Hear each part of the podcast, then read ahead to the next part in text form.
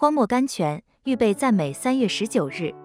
经文，亲爱的，有火炼的试验临到你们，不要以为奇怪，倒要欢喜，因为你们是与基督一同受苦。圣经彼得前书四章十二、十三节。戴维的遭难使他的古琴发出更悦耳的音乐来，他的遇险使他发出感谢和歌唱的声音。圣经以赛亚书五十章三节来。他的诗篇直到今天仍能叫地上的许多软弱信徒得到帮助，叫天上的父神得到快乐。究竟什么东西使耶西的儿子有这般属灵的艺术呢？仇敌的吼叫逼他发出向神的呼吁来，神大能的拯救、丰富的恩慈使他唱出感谢和欢乐的赞美来。所以每一次的苦难在他琴上添一根弦，每一次的拯救给他一个赞美的新题目。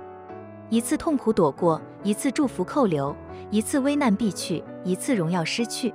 平稳度日的人不懂得依靠，所以他们不会看见神的荣耀，也不会唱出赞美来。如果我们要多明白属灵的奥秘，我们就不能惧怕在前面等待我们的苦难，因为有许多宝贝的功课是必须在苦难中方能学到的。薛伯登 （Anna Shipton），他试验我，为要派我服侍他。圣经提摩太前书一章十二节，为是一本 V.S. Translation。